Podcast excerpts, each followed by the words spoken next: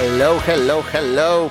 We want to give you a huge, huge welcome to our bilingual podcast, Un Mejor Tu Ahora. We've been working very hard on this project for a long time, and it's finally here. Un Mejor Tu Ahora, it's a bilingual podcast.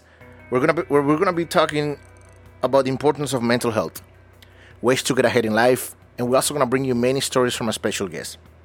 For us here at Un Mejor Tu Ahora, the problems we face in life are opportunities disguised as obstacles. If you find yourself in a moment in your life in which you do not feel bad, but you do not feel good either, join us here. Let's do this in Un Mejor Tu Ahora.